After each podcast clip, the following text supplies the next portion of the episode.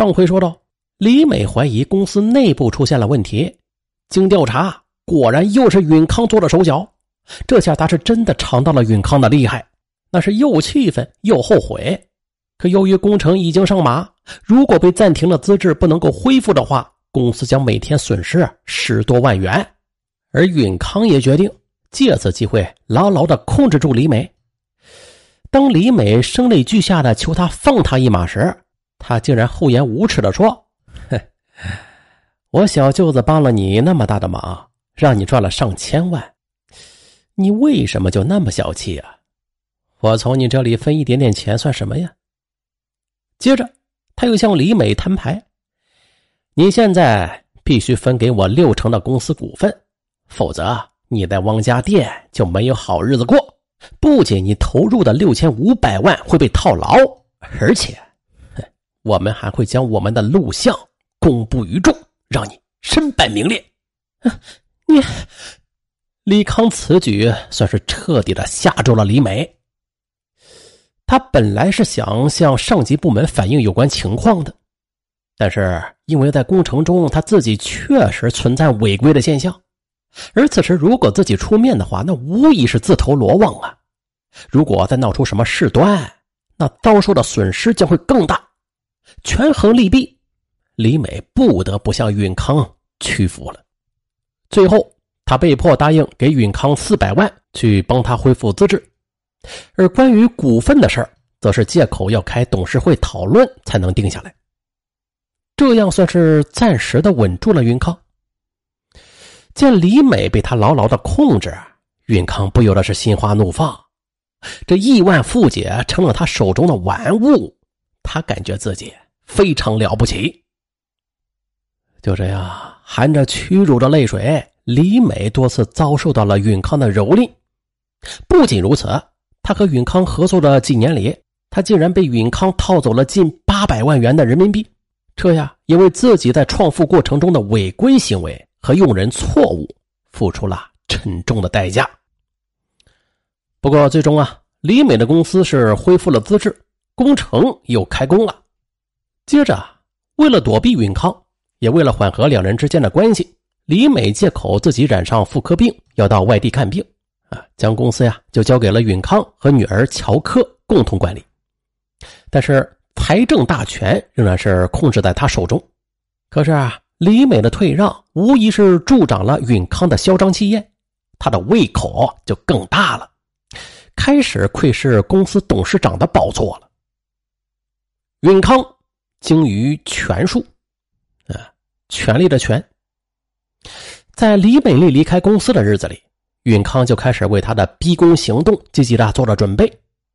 此时，东区的大部分建筑工程项目的经理都被他给买通了。二零零五年七月，在工程进入最后攻坚阶段时，工程项目八个标段的项目经理全部停工，同时又向李美要钱。提出全部工程款到手之后，才继续开工。这一招瞬间就击中了李美的软肋。和上次一样，停工就意味着巨大的损失。被逼得走投无路的李美决定啊，不再向允康妥协了。经历多次的忍让和屈辱，他终于看清了允康的真实面目了。他要的是取代他的位置，夺取他的亿万财富。为了重新开工。李美不惜一切代价开始汇拢资金。从二零零五年七月底开始，李美就甩卖前期建好的别墅和楼中楼。这一时期，一套三百多平方米的楼中楼售价不过是三十多万元。同行为李美的疯狂举动那是惊讶不已。这可真的是挥泪大甩卖呀！这次的甩卖让李美丽损失了七百多万元。不过，工程终于是重新开工了。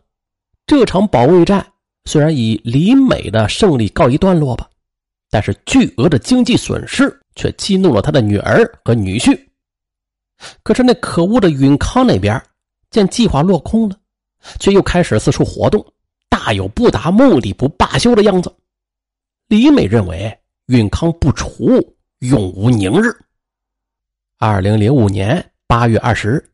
李美的女儿就约了社会关系复杂的员工张立鹏，付给他四万元，实施雇凶杀人行动。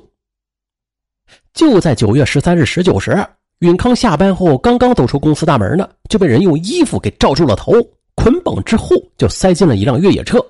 接着，李美的女婿王涛和员工张立鹏便带着允康驾车沿着高速公路直奔甘肃敦煌。